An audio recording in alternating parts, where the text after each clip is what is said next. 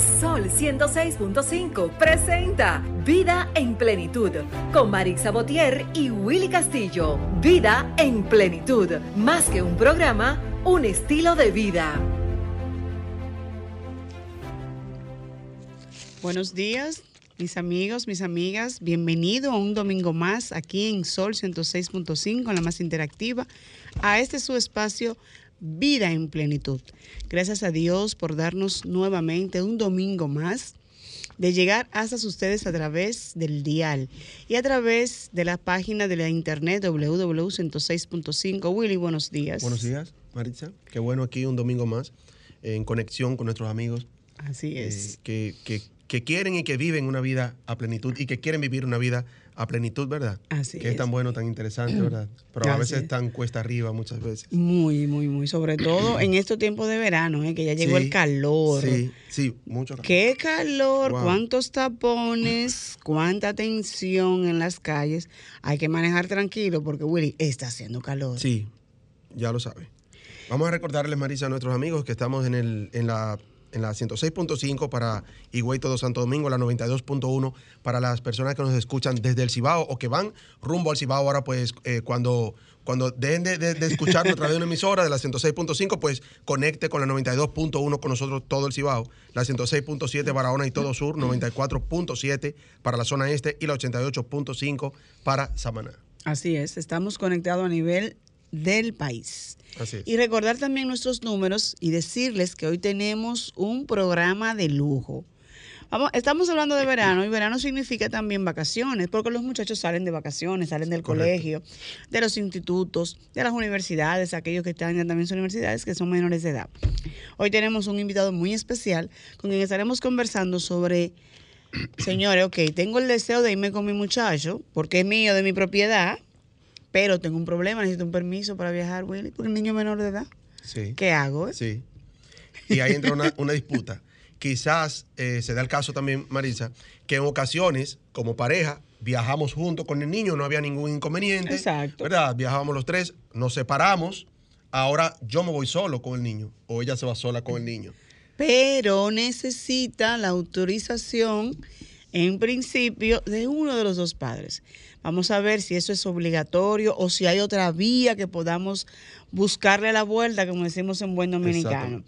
Vamos, en breve estaremos conversando con nuestro invitado en el día de hoy sobre este interes- interesantísimo tema, que es un dolor de cabeza, que es que te crea mucha roncha entre mi ex o mi pareja, porque también desde la casa hay, perso- hay parejas que no quieren que tú te lleves tu hijo. Sí, claro. Eso también pasa dentro de la casa. Sí, claro. así Entonces hay una situación ahí, pero vamos a hablarlo ya ahorita después de la pausa y de nuestro minuto de plenitud.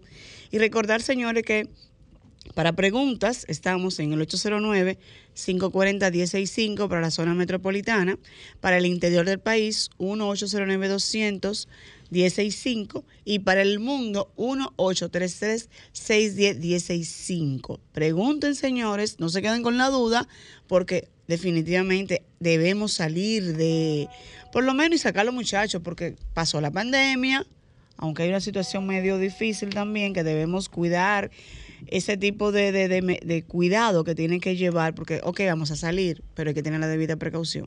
Así es. Eh, vamos entonces a nuestro minuto de plenitud y retornamos ya con lo que es nuestra entrevista principal en el día de hoy. Y retornamos aquí a su espacio Vida en Plenitud. Señores, la magia de la comunicación me trajo consigo a mi amigo José Díaz, que nos conocemos, no puedo decirlo hace rato porque podemos calcular la edad.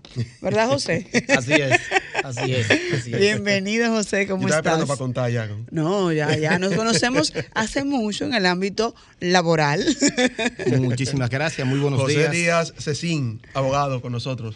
Sí, muy buenos días. Eh, ante todo, eh, un saludo a todos los radioescuchas de este prestigioso eh, programa. Y a, a Marisa, que cuando entró al estudio me sorprendí. Digo, Marisa, pero tú y yo nos conocemos desde hace ya un tiempecito.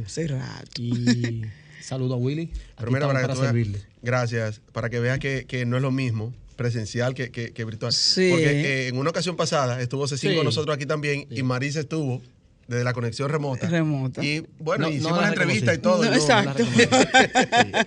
Es verdad, esa es la diferencia entre lo presencial y lo virtual, Así ¿eh? Sí, Así es. sí, claro. Pero nada. Así es. José, mira, te voy a entrar, como dice de, de una vez, como piensa el dominicano. Hablamos de viaje.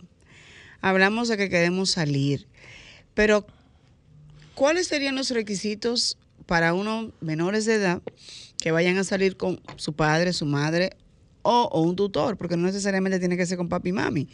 Puedes ir con mi hermana, puede ir con una tía.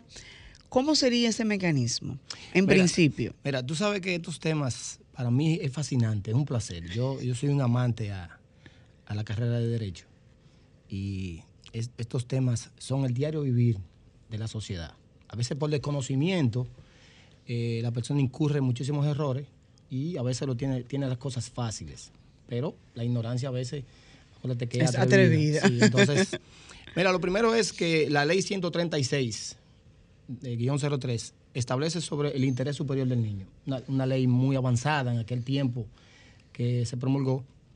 Esta ley buscaba el interés superior del niño, la protección del niño, de sus derechos fundamentales.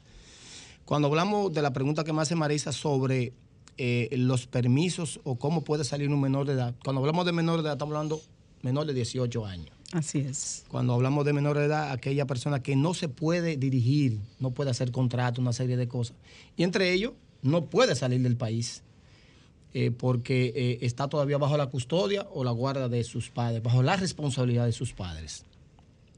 A veces el padre no, tiene- no puede ir y viaja con la madre. Entonces, para salir el niño tiene obligatoriamente que tener la autorización de uno de los padres o de ambos padres, dependiendo con quién salga. Si va a salir con la madre, el padre autoriza a través de un poder, autoriza la salida del niño, del menor de edad o del adolescente. Si es caso contrario, si es la madre que, que la autoriza entonces la salida con el padre, acompañado del padre. En caso de que el menor de edad quiera salir solo, eh, usted le da autorización a la línea aérea para que Que eso también es una posibilidad. Sí, sí, una posibilidad para que la línea aérea lo acompañe. Ellos tienen unos, una serie de protocolos y requisitos donde usted responsabiliza a la línea aérea para que traslade al menor de edad. Entonces tienen que firmar ambos padres esa autorización de salida. Ok, excelente. ¿Sabes que Ese tema es muy interesante ahora mismo, Marisa, Sí. porque recordemos que, y, y recordar también para los amigos que no lo saben, ya la Embajada Americana está empezando a abrir ya lo que es la, la- la recepción, ¿verdad?, de solicitudes ya para, para visados, Para visados, eh, sí. de, de no inmigrantes. B1, B2, que recordemos exacto. que uh, ha tenido un tiempo ya eh, cerrada esa parte, solamente est- estuvo abierto lo que era renovación, lo que era todo ese tipo de cosas. Pues ahora quizás hay padres que están en un proceso, en espera ya de una cita para, y dicen, bueno, me voy en verano con, con mi hijo. Pero hay un detalle, Cecín, si uno de los dos padres, está, bueno, están separados y uno, o pueden estar juntos, pero uno de los dos no quiere que, Sí, que, son- que el niño viaje con esos son, temas, esos son temas normales en, en un, en un hogar. A veces, Sí. Sí. Juntos o no juntos. Sí, exacto. Separados o no. Entonces, el No, padre, tú, te- tú te vas tú, el niño no va no, y el, y el padre dice a veces, mira, él no sacó buena calificación, yo entiendo que él no se merece un viaje. Entonces hay, hay diferencia entre, eh, de opinión entre el padre y la madre. Bueno, en este caso, la ley faculta a que el juez, eh, con atribuciones de niño y niña adolescente, autoriza en su artículo 204 específicamente que el juez tiene competencia para autorizar la salida del menor de edad. ¿Verdad? Autoriza, es decir, eso eh, el código lo establece bien claro, ese artículo, el artículo 204, que el juez de, en atribuciones de niño y niña adolescente, Tribunal de Niño y Adolescente, tiene competencia para esto. Ahora, Marisa, tú Eso tienes que motivar, tú tienes que motivar, tú como abogada sabes, tienes que motivar por qué la salida. Vamos a suponer que sea una situación de salud, que tenga esas aristas. Mira, una situación de salud del niño donde, hablo, acuérdate que hablo del interés superior del niño. Exacto. Mira, yo necesito que el niño salga para un chequeo médico. Y él dice, pero estamos en clase. Sí, como Dice, puede no, ser, exacto. pero es obligatorio, es, es primordial yo hacerle ese. Entonces, tú presenta esto ante el tribunal de niño y adolescente, donde- del domicilio donde vive el menor de edad. Entonces solicita al juez. No necesariamente el juez te va a autorizar, no significa que te va a autorizar No, no, automáticamente. claro, exactamente. Él pondera las motivaciones y desde luego entonces sí puede autorizar el juez la salida del menor de edad. No obstante, yo entiendo que después de ahí la situación entre pozos, yo creo que se va un Sí, poquito. por ahí, por ahí va, por ahí va a entrar ahora, Cecín. Porque estamos hablando de casos simples. No, él sacó mala nota. Pero hay casos bien complejos, Marisa, donde están en un proceso de separación o están separados. O Quizás otra- uno de los dos con la visa de paseo está pensando irse a quedar ¿verdad? Sí. Porque Que eso pudiera también pensar sucede. eso, exacto. Y el, el padre dice, no, mi hijo no va para allá porque tú vas con unos planes que yo no quiero. Puede, entonces, el, debe el juez citarlo a él también para que él también dé su... su Evidentemente, esto es un, eso es una audiencia a puerta cerrada porque son menores de edad, pero obligatoriamente va a tener que asistir el padre. Y el padre, asistido de su abogado a veces o no con su abogado, entenderá por cuáles son las razones que él entiende de que no debe salir. De que no debe salir. José, y en el caso de que yo tengo mi hijo, yo lo estoy criando yo sola, eh, yo soy la responsable de todo lo que tiene que ver con la manutención de ese niño, tu papá ni ni siquiera me lo llamas como pasa en la vida real, Sí. pero el niño necesita la autorización de él. ¿Qué hago yo en esos casos? Me- Mira, eh, cuando el O viceversa, porque también hay padre- padres que son Claro, los que tienen sí, Cuando el niño. padre, acuérdate que estamos separados. Vamos vamos a ver la situación de que eh, están separados, ya, eh, ya sea por una sentencia judicial o sea por separación de hecho, ¿verdad? Una separación de cuerpo. O yo tuve un hijo con un hombre. Bueno, entonces ese hijo muchacho. nunca aparece. No aparece. Exacto. el papá. No, eh, exacto. El pa- padre Sí. nunca aparece ni para decirle buenos días. Exacto. Hay un proceso se llama eh, la autoridad parental, donde tú puedes solicitar, y la ley también, la 136 lo establece, donde tú puedes utilizar que se le quite la autoridad parental de ese menor de edad del padre. Es decir, que toda la responsabilidad y todo ese tipo de cosas, tú puedas manejarlo, porque ya el juez eh, le quitó, eh, prácticamente le quitó todos los derechos de ese padre con ese hijo. Eso es siempre y cuando el padre nunca figure, solamente figura en el acta de nacimiento. Sí. Lo declaró, pero más nunca ha vuelto a aparecer. Yo he visto muchísimos casos. Pero ¿cómo, ¿cómo comprueba el juez que eso es así? Porque también puede, se puede dar el caso de una maldad. No, no, se va- eso se va a un proceso. No, pero es un proceso, No, acuérdese que en los procesos no son de, en base a, a- a- a presunciones. No, el, el- el derecho no es de presunciones. El juez va a citar partes, testigos, una serie de cosas. Hay organismos del Estado, hay un ministerio público Sí. Sí. que hace una investigación previa. Y también está el Consejo Nacional de, de Niños y, y, y- Niño y y Adolescentes, que es Sí, el, sí. el- el CONANI. El CONANI. Nacional el CONANI, que es la autoridad, es el organismo que vela por eso. Entonces, no es tan fácil, o no es tan fácil, no hay que cumplir con requisitos. Sí, exacto. Lleva un procedimiento. Lleva un Sí, procedimiento. porque estamos hablando de menores de edad. Y, Sí. y- y- y mayormente las cosas del menor de edad es de orden público. ¿Y Sí. qué significa de orden público? Que el Estado vela porque esas cosas, este tipo de cosas se puedan ejecutar y se puedan hacer valer. Exacto. Y es importante que aclaremos que estamos hablando de unos padres o de un padre o una madre que efectivamente no está en ese día a día de tu hijo o de tu hija y que tú necesitas tener el control absoluto de tu niño. ¿Por qué? Porque cuando tú entonces quieres salir del país con él, necesitas, ah, no, tengo el, pe- tengo el obstáculo de que, espérate, si José no me firma, yo no puedo salir Así con este es. muchacho. Sí. Eso está que existe también el procedimiento de eh, lo llamado la guarda. La guarda, Exacto. exacto. eh, que, que es cuando tú tienes eh, La custodia. La custodia. Pasa que en términos de derecho se habla de guarda. Cuando tú tienes la, eh, el niño está bajo tu responsabilidad. Entonces, ahí también, eso no significa que bajo la guarda tú puedes sacar al niño sin autorización del padre. Sí, No. eso te iba a preguntar. Sí. o No, sea, no, yo no. puedo, porque ahí de una vez surge la duda del radio escucha. Ah, pero yo tengo la guarda porque la sentencia de divorcio dice la potestad de la guarda queda en manos del padre o la madre. ¿Me lo puedo llevar? No, no. Ok. Tú, tú mencionaste lo que se llama la potestad. Antes se llamaba la patria potestad. La padre, exacto. Ahora se llama la autoridad parental en el código, en, la- en el código 136, en la ley 136, del código del menor. Del menor, Entonces, exacto. eh, la, la autoridad parental es una cosa y la guarda es otra cosa. La guarda es la protección, es decir, el derecho que tiene uno de los padres que vive, bajo el mismo techo y bajo la responsabilidad del menor de edad. La autoridad parental es otro procedimiento donde tú le quitas ese derecho al padre de todas sus responsabilidades y derechos que tiene con ese niño. ¿Cómo se determina. Cecín, quién de los dos se queda con el niño? ¿Qué, qué se toma en cuenta para eso? Bien, eh, eh, eh, Una buena- pareja se separa, Buena pregunta. Mira, el. Antes, el, el- la- el código te pone, uno te establece unos parámetros de edad. Antes de los cuatro años, es difícil que eh, un juez eh, favorezca al padre por un asunto de edad de cuatro años. ¿verdad? Sí. Entonces, eh, tiene que haber un escaso muy extremo, donde el interés superior y los riesgos del niño estén muy latentes. ¿verdad? Lo que se toma en cuenta es lo siguiente, para contestar tu pregunta. Eh, primero es el, espacio físico de, de ese niño, eh, supervisado por Conani. Sí, es decir, vamos a suponer que, vamos a suponer, vamos a poner ejemplo ustedes dos. Marisa y, y- y Willy ti- tienen un, un menor de, de 10 años. Y ya Willy está solicitando la guarda a usted. Se va al proceso, se hace un proceso de conciliación primero ante el Ministerio Público de Niños y Niños Adolescentes. Entonces, si hay conciliación, perfecto. Esa conciliación se homologa ante el juez de niños y adolescentes y ahí se establece, ahí mismo se establece que es vinculante el régimen de visita.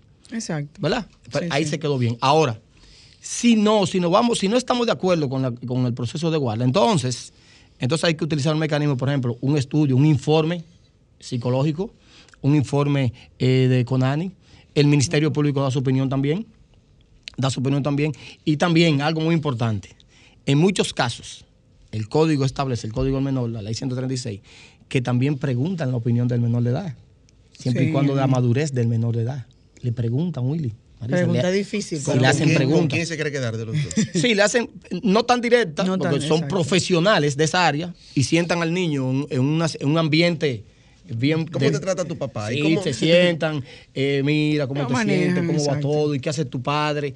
Le hacen preguntas, son, son profesionales en esa área y, y- y son profesionales de, de- de- de- de la salud y eso que, salud. que hacen ese tipo de preguntas. Y sobre todo, como bien tú has aclarado, la- el- al final de cuentas lo que se busca es el bienestar del niño. Exactamente. O sea, la tranquilidad, la salud mental del niño, Así que es. es. tan importante al momento de una toma de decisión. Mira, eh, José, el hecho de que unos padres muchas veces, eh, por desconocimiento, por orgullo, muchas veces no ven esa, ese- esa prioridad del niño o de la niña o del adolescente y hace que nosotros como padres empecemos un proceso de discusión, de intolerancia y, de y demás. Y lleva muchas veces entonces al, al niño a, a esa incertidumbre de, ok, ¿qué voy a hacer? Porque lo quiero a los dos. Al final de cuentas es un niño Sí. y son sus padres. ¿Qué podemos hacer entonces nosotros como en el área de comunicación, tú como abogado experto en la materia, qué podemos hacer para que estos padres puedan entender que al final de cuentas la idea es, es el bienestar de tu hijo? Sí. O sea, ¿cómo, cómo, cómo se aconseja o cómo se le orienta o qué, cuál sería el procedimiento para que, oye, tu padre, madre, siempre el, tu deber es velar por el bienestar de tu hijo? Sí, mira, eh, yo digo que la parte más difícil de un proceso de divorcio, eh, siempre hago ese comentario, es el, el asunto de los menores de edad, cuando hay hijos, ya sea adolescentes o menores de edad, que son los principales eh, actores del proceso y que sufren la situación. Sobre todo. Cuando un hombre y una mujer deciden separarse, cada quien toma por su lado y a veces hacen nuevas vidas. ¿verdad? Tienen todo el derecho a hacerlo porque son personas solteras. Y la felicidad ante todo. Ahora, ¿dónde se refleja esta situación? A veces los padres no pensamos en los menores. Se les rompe eh, eh, eh, esa, esa situación de tener que mudarse, ya no pueden Sí, ver a sí, su sí. padre. Es, un- una situación, óyeme. Y hoy en día, el valor de la familia no es el mismo valor que teníamos anteriormente. Mira, es, es- es una parte sensible, es una parte bien sensible, porque nos vamos ya en lo afectivo. Y por eso hay tantas situaciones de decomposición social, porque el- el- la base de la sociedad es la familia. La recomendación, yo te digo, mira, es que cada, cada cabeza es un mundo, Marisa. óyeme. Así es. Es complicado y eso tiene que ver mucho con la educación familiar. Eh, la cosa que tú te divorcies, te separes de tu esposa, no significa que tú tengas que separarte de tus hijos. Pero hay personas que se divorcian de los hijos. No, porque José. cuando dejan de querer a la mujer, dejan de querer a los hijos. Esos un son condicionales, son condicionales. Ah, sí, son, son condicional. Ahorita yo decía que y si lo hacen de maldad, sabe que todo se da. Sí, Marisa, no, claro, y, más en, en cuestiones de pareja y de separación y por qué se separaron. Eh, Y tenemos veces, que decir ejemplo, que hombre-mujer también. Porque No, y hay- chantajean también. Sí. Dice, yo, También. yo Ay, por ahí si voy. tú no Claro. te juntas conmigo, No no, hay nada para los niño. niños. Ah, así O mismo. sea, no lo puede ver los No, muchachos no, no, tampoco. no, ni voy a ir por ahí. Sí, Qué sí. tema, se la- ¿eh? sí, es así. Ah, ah, ah.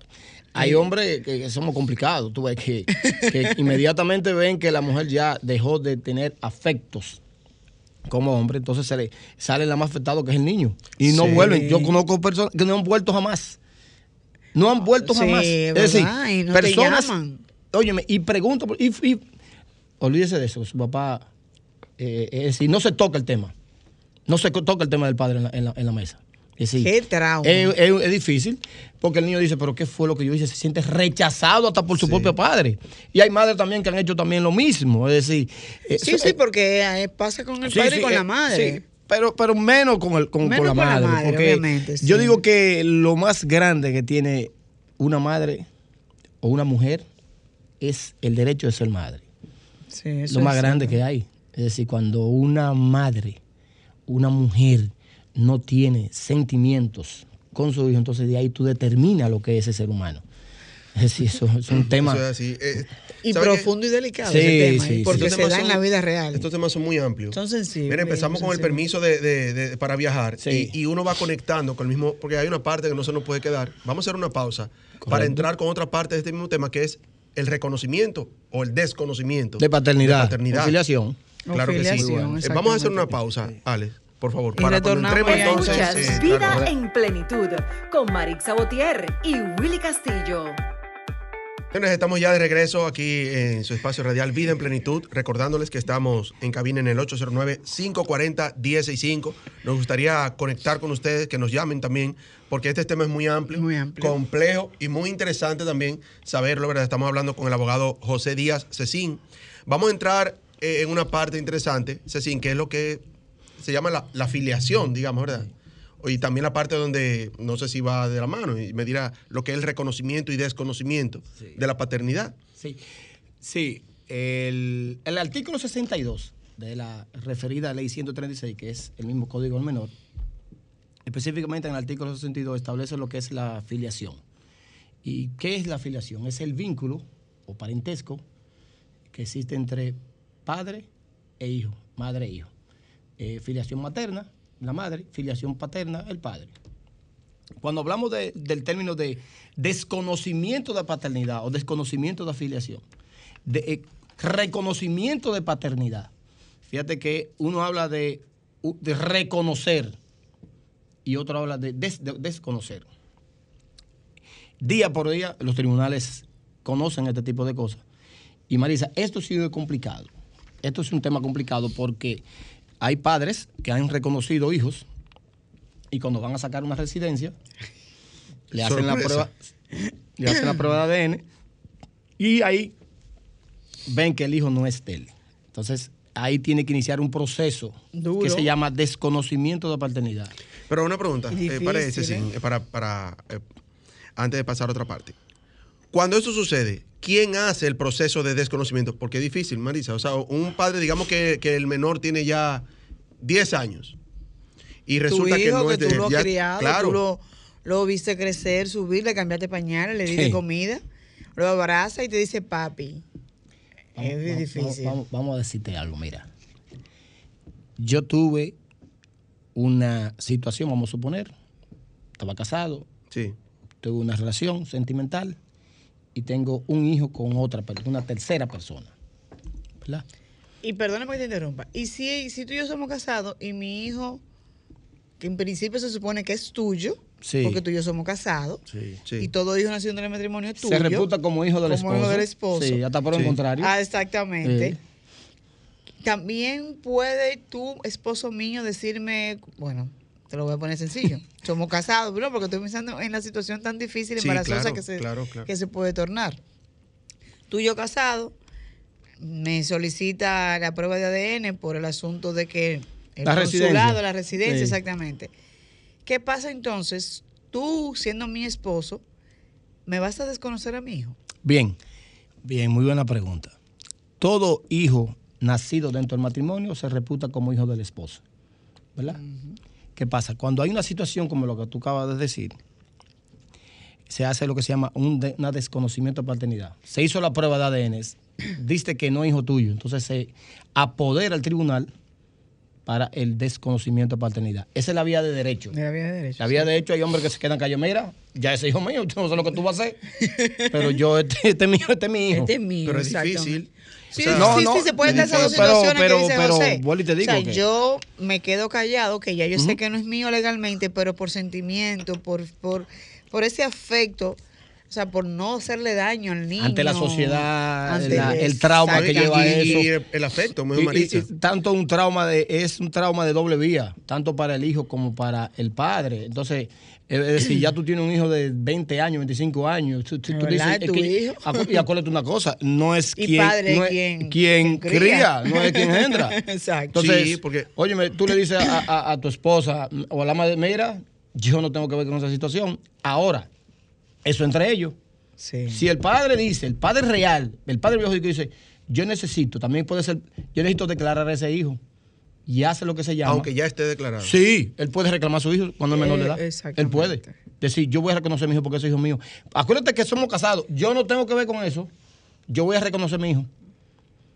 Y si está declarado por el, por el esposo, entonces se inicia un proceso de desconocimiento para desconocimiento con reconocimiento de paternidad. De paternidad. Si yo te desconozco a ti, Willy, y me reconozco yo. Sí. ¿Tú me entiendes? Independientemente de la situación que tú tengas con tu esposa, porque ya él sabe que no. Aunque el esposo no quiera hacer el proceso de Eso de no tiene que. Acuérdate que el derecho de paternidad es imprescriptible. Escuche bien. El derecho de la paternidad, el derecho que tiene un hijo de tener un apellido de su padre es imprescriptible. Cuando son menores de edad, quien tiene el derecho de reclamar eso es la madre. Cuando los niños son menores de edad. Cuando es mayor de edad, el hijo puede reclamar ese derecho de reconocimiento de paternidad del padre cuando él lo entienda conveniente. Hasta postmortem se llama. Sobre todo si hay algo que le da. Y más si hay, hay asuntos de sucesiones. Entonces, De sucesión. es decir, tú tienes, el derecho de paternidad es imprescriptible. Imprescriptible, es decir, eso no hay plazo. Pero Así puede es. un hijo, por su propia voluntad o su propia Después cuenta, que sea- hacer un proceso Después de... que cumpla la mayoría de edad. Después de mayor de edad. Puede lo hacerlo. puede hacer. Puede y también puede pasar el caso de que tu padres, eh, tu papá, dice, bueno, no es mi hijo, yo lamentablemente lo voy a desconocer. Sí, también. Lo puede hacer, claro que sí. Se llama entonces el proceso de desconocimiento de paternidad. ¿Cuál es el tribunal competente? Exacto, eso es El lo tribunal que- competente, cuando son menores de edad, el tribunal de niños y adolescentes, conoce ese tipo de, de- de- de proceso. Cuando son mayores de edad, ya que tú eres mayor de edad, entonces se hace ante el tribunal de primera instancia. Cuando es el Distrito Nacional, hay tres salas aquí especializadas, Tribunal de Familia, que conoce la sexta, séptima, octava sala, conocen ese tipo de proceso. Diario vivir, eso es el diario vivir en este Eso es el día. Sí. Pero ahí, ahí, eh, entra ahí, Cecín, y eso se- que ya, quizás ya sería otro tema, para otro programa. Eh, eh, hablando ya en, en esa parte legal, con la esposa, o sea, resulta que, bueno, yo tengo 15 años manteniendo a mi hijo, ¿verdad? Para mí es mi hijo dentro del matrimonio, y resulta que ahora tú me dices que no, que no es mío. O sea, entra una parte legal, puede entrar una parte legal Mira, con la esposa. ese es un, buen tema porque tú vas, vamos, te voy a demandar, y en daño, te voy a demandar en daño y perjuicio. Es decir, yo mantuve por 15 años a ese niño que tú sabías que no era mío. Sí. Entonces yo te voy a demandar en daño y perjuicio. Ese todavía yo no he visto el primer caso. que es posible, sí, claro, porque tú dices, bueno, pero, pero que la presunción de inocencia. Es decir, yo lo que le digo a un cliente cuando me llega con eso, estoy me hicieron esa pregunta, usted lo que tiene que hacer es olvidarse de eso y hacer que el trauma contra hijo y padre sea lo menos doloroso.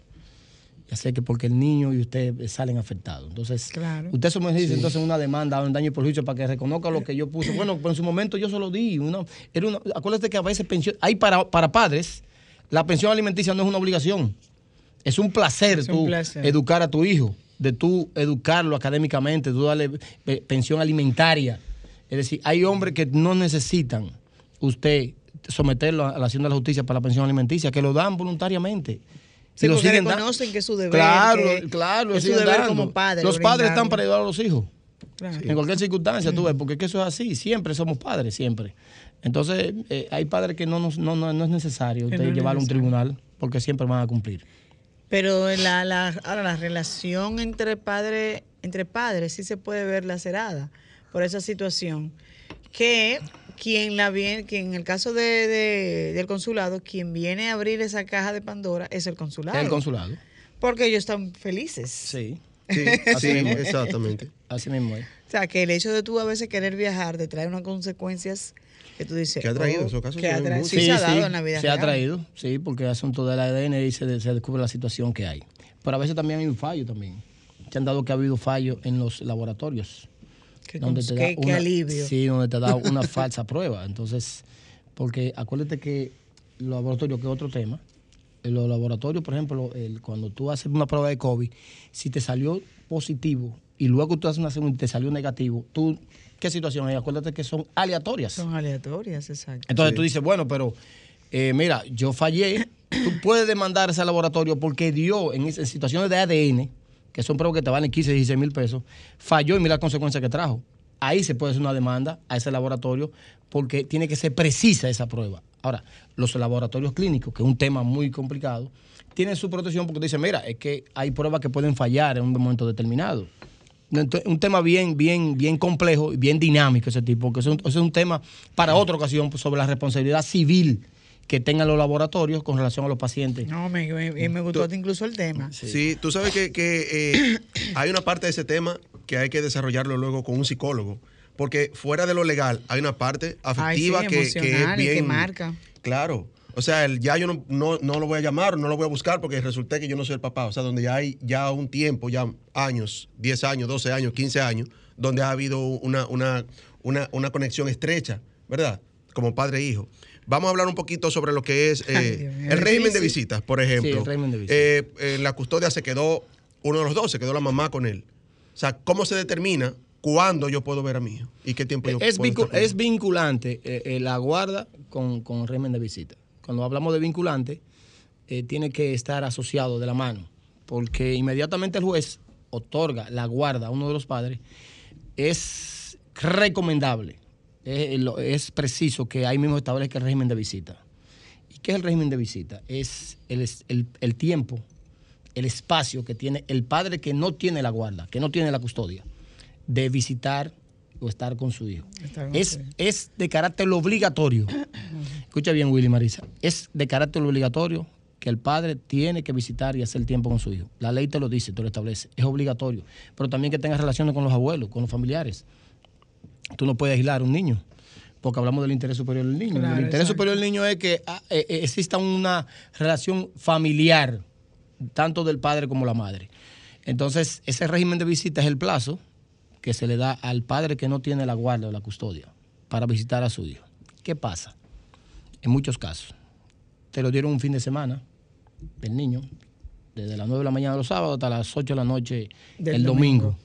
Previo a eso, tiene que hacerse un estudio para ver si están las condiciones para que ese niño pueda dormir y eso. ¿Quién lo hace? El Consejo, el CONANI. Con Ani, Y el Ministerio Público hace la investigación, la hace, te visita. En los procesos te visita y son reales. Eso no es te visita. Vamos a suponer que te entregó el régimen de visita para tú poderte llevar a los niños cada 15 días, Sí. que es lo que establece. Vacaciones. Navidad, Vamos a suponer que yo el domingo no te lo llevé y el lunes yo me quedé con mi hijo, faltó a clase. Entonces la madre llama al padre. Mira, ya tú sabes, la, Fulano, la un situación que hay. Sí. Tú me secuestraste al hijo, me robaste al No, no. Entre padre e hijo no hay secuestro. Lo que hay es un traslado ilegal o una retención. Más retención. Retención ilegal. Cuando hablamos de traslado, por ejemplo, yo me lo llevé para Estados Unidos y no pedí la autorización. Como aquí hay muchísimos, hay muchos procesos que se. Mecanismos. mus- Mecanismos, no vamos a referir, ¿no? Exacto. Te lo llevaste y saliendo entonces se llama traslado, a las leyes, ¿verdad? traslado, o sea, traslado ilegal. Inmediatamente tú lo llevaste para Estados Unidos, tú notificas eso a Cancillería y te mandan a buscar al niño. O sea, es sancionable eso. Y cuando hay una Sí, retención, sin mi claro, permiso, exacto. claro, y con una retención es cuando tú duras más del tiempo establecido en el régimen de visita con el menor de edad.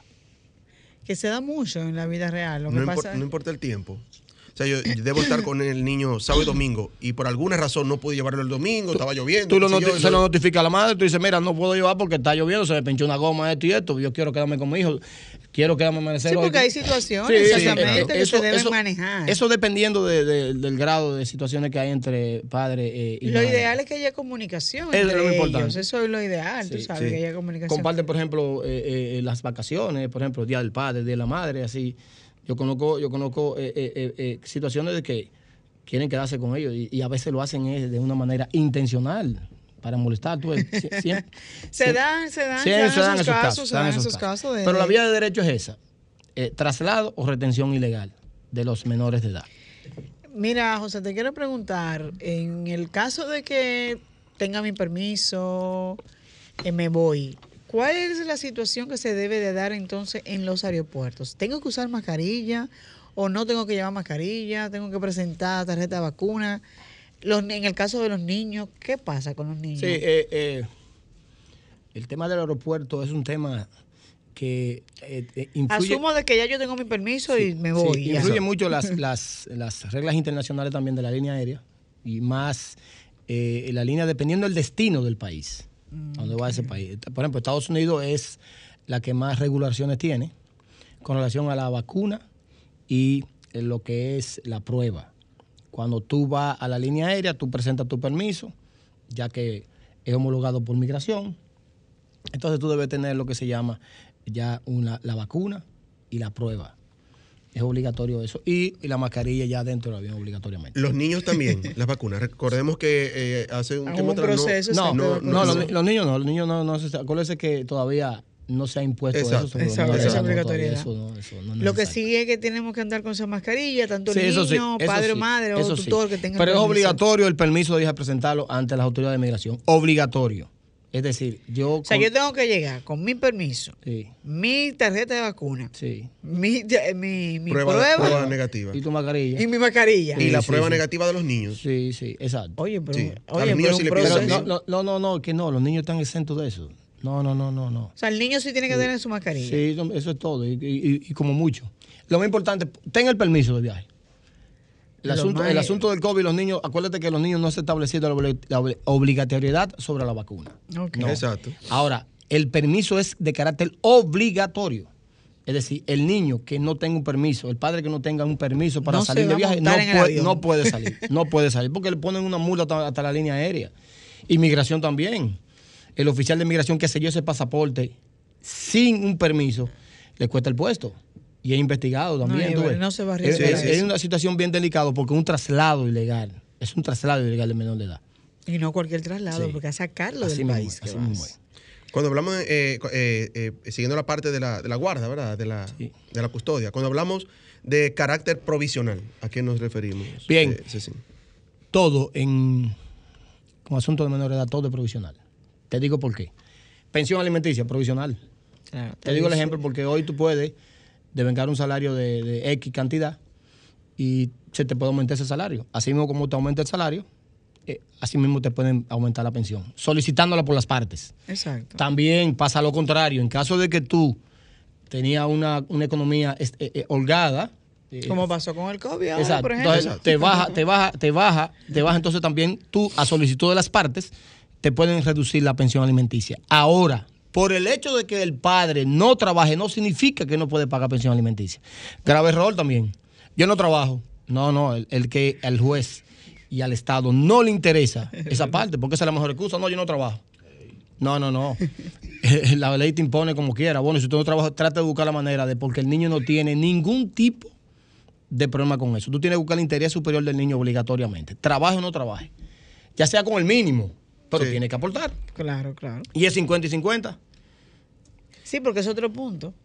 Las madres creemos que no tenemos que a- aportar ese 50, que solamente es eh, yo te pongo la pensión a ti, pero tu papá también puede poner la pensión a la mamá. Sí, sí, dependiendo de quién tiene la guarda. Pero acuérdate que quien tiene la guarda carga con más Por regular, responsabilidades, claro, porque claro, que- que, claro. eh, el día a día, el No, día a día. ese día a día. Entonces, eh, siempre el que tiene la guarda carga con mayor responsabilidades. Ahora, Sí. el padre o la madre que le fijen una pensión eh, sube hasta el 50%. Y esa es una de las pocas donde tú puedes embargar el salario de tuyo. Sí. Es decir, el salario inembargable, en principio. Ahora, hay una excepción a la ley, de esa ley, de la ley 136, que te dice a ti que sí puedes embargado el salario de- con un 50%, no en, tu total, en la totalidad, sino el 50% de tu salario puede ser embargado por el asunto de pensión alimenticia. pensión. Cuando no quiere cumplir con Cuando tú no quieres cumplir, así mismo es. Y te someten. Sí, y también a tu patrón, es decir, a tu empleador, está obligado a dar las certificaciones de salario y todo eso. Es bien amplia la ley, bien amplia. Es decir, hay una de las cosas que se cumplen en este país. Y eso, pensión alimenticia. y violencia de género. Se cumple, eso se cumple. Sí, verdad, sí. Esas son cosas que, que tú tienes que tener mucho cuidado porque, porque pensión alimenticia son dos años, Marisa, Sí, dos años. del incumplimiento. Y es decir, y tú debes, por ejemplo, eh, 200 mil pesos y tú duraste dos años y no significa que ya tú pagaste los 200 con los dos años. Tú lo sigues debiendo. Tú sigues debiendo el, el, el, el valor Sí, pecuniario. Ahora, tú debes 200 mil pesos de pensión alimenticia y, y vinieron y dos años de prisión, es suspensiva con el pago de la pensión alimenticia. Es suspensiva. Sí. Entonces, en materia de niños y adolescentes, todas esas situaciones son de carácter provisional. Pensión alimenticia, guarda, el régimen de visita. Puede variar dependiendo de cómo tú te manejes. Así es. Sí, cierto. Ceci, Así es. o ya un mensaje final y números ¿Y de contacto para eh, asesorías personalizadas y todo No, no, eso. estamos a las órdenes. Eh, mi teléfono es el 809, el celular, 818-7048. Eh, estamos ubicados ahí en la calle Puerto Rico, esquina Aruba, en Sancho Sama. Y para mí es un placer, cuando usted necesite hablar de derecho. Eh, Ahí está, Se me llama con mucho gusto. Estoy aquí para servirle. No, que de hecho ya quédate comprometido para que hablemos sobre la situación, el tema civil de los laboratorios. O sea, porque tú me causaste un problema en mi casa diciendo que ese muchacho no era mío. Y, y hay otro tema. Y hay otro, y hay No otro- era de mi esposo. Y otro tema, Marisa, por ejemplo, la, la responsabilidad civil que tenga, por ejemplo, el profesional de la salud. Un No, médico no, cirujano. sabes. Es decir, Tenemos, ejemplo, tenemos la temas. obligación que tiene un abogado, la obligación de medios, De la obligación de resultados. ¿Cuáles son esos profesionales que tienen obligación de resultados? ¿Y cuáles son los profesionales que tienen obligación de medios? ¿Cuál es su responsabilidad? No, ya, ya tú tienes Claro, varios ¿no? temas. eh, Bueno, por lo ahí visto, está. Tienes compromiso para, para visitarnos otra vez con otro interesante tema así de eso que siempre nos trae. Te invitamos a que te quedes con nosotros ahí. Para mí un placer. que quedan. Para mí un Por- placer. Porque ahora vamos a pasar a las deportivas. Así con es. Víctor Diloné a ver cómo anda el mundo de los deportes. Diloné, buenos ¿Y días. qué ha pasado con que en Dominicana se sienta Alfa? Sí, buenos días a todos, buenos días a todos eh, quienes es- nos escuchan, no solamente por las ondas hercianas, sino también a través de las distintas plataformas de redes de RCC Media. Agradecer a nuestra gente querida de Ducto Limpio y Ducto Grasa, quienes siempre nos dan el respaldo correspondiente y están en el 809-930-1111. Iniciamos de inmediato con el tema que plantea Maritza. Tenemos eh, el segundo, en, el- en la noche de hoy tenemos el segundo partido de la final de la NBA, donde hay un dominicano como protagonista, que es Al Horford, que tuvo una destacada actuación en el primer partido, estrenándose. Él tenía, él, él tenía récord de ser el jugador que más partidos de postemporada había jugado sin haber ido a una final. Wow. Y en su primer juego de la final fue el jugador que más puntos anotó por Boston Celtics. Hizo 26 puntos, tiró eh, de tres en varias ocasiones y encestó seis tiros también que fueron fundamental para que, que el equipo de los Celtics pudiera superar un déficit de 12 puntos que tenía ante el equipo de Golden State entrando al último cuarto. O sea, son, son juegos de tiempo, el baloncesto, y se juegan en la NBA cuatro, cuatro cuartos de 12 minutos. Entonces, usualmente cuando tú logras sacar una ventaja de 10 o más puntos, es tú simplemente mantener esa ventaja para tú asegurar ganar el juego, mucho más si vas al último cuarto, un equipo tan ofensivo como Golden State. Sin embargo, tanto Old Horford como Jalen Brown, el moreno barbú que dijo yo soy dominicano, eh, pues eh, se combinaron. Jalen eh, anotó ocho puntos en menos de tres minutos. O sea, Boston Wow. hizo una buena corrida. Movieron muy bien el balón, rebotaron bien, aprovecharon los balones perdidos de Golden State y dieron la sorpresa. Vinieron de atrás y sobreanotaron y, y entraron perdiendo de 12 y terminaron ganando por 12.